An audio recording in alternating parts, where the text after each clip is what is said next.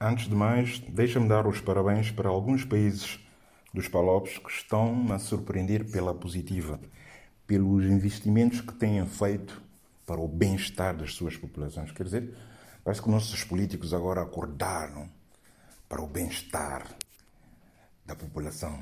É sério. Ei, pá, eu sei que muita gente está a dizer, eh, deve estar aí a pensar que eu estou a brincar, estou a gozar. Não, mas é sério, é sério. Já, já vou explicar porquê. Não é? Está-me a surpreender. Eu estou a falar, por exemplo, da Angola. Não é? Há dias inauguraram uma fábrica. Uma fábrica de palitos. Palitos nacionais. Ou seja, estão a fabricar palito em Angola, palito nacional. Não é espetacular? É, é espetacular. Quer dizer, agora só falta mesmo é pôr comida na mesa dos angolanos, que é para o palito ser útil. Senão, senão vai ser um investimento em vão, não é? Epá, mas que belo investimento, não é? Ver-se a preocupação dos políticos com o bem-estar da população. E, e, e, por falar nisso, aliás, eu acho que até deviam fazer palitos com pau de cabinda. Eu acho que seria mais seria mais interessante, vocês não acham?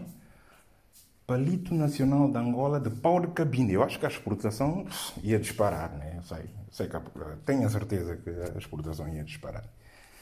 Mas é só uma sugestão. E também em Moçambique, para não ficar atrás, Moçambique também inaugurou uma fábrica de pasta de dentes. Sim, sim, de pasta de dentes.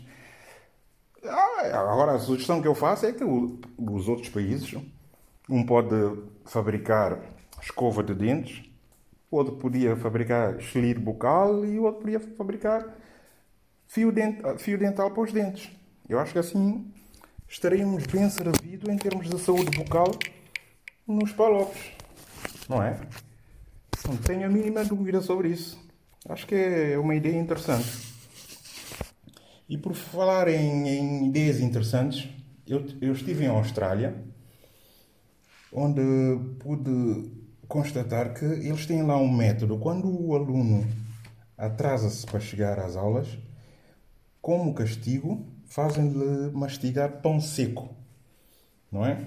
Pão que já foi fabricado há há um dois ou três dias, bem seco. Fazem-te mastigar isso como castigo.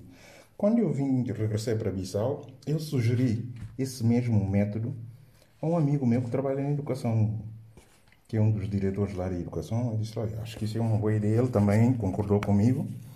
Então decidiram implementar esse castigo aqui em Bissau. Só que Bissau é Bissau. O castigo começou a ser implementado, passaram alguns dias, não era só os alunos a chegarem atrasados, também os professores começaram a chegar atrasados, que é para poderem comer o pão seco. Enfim, coisas nossas. Até para a semana.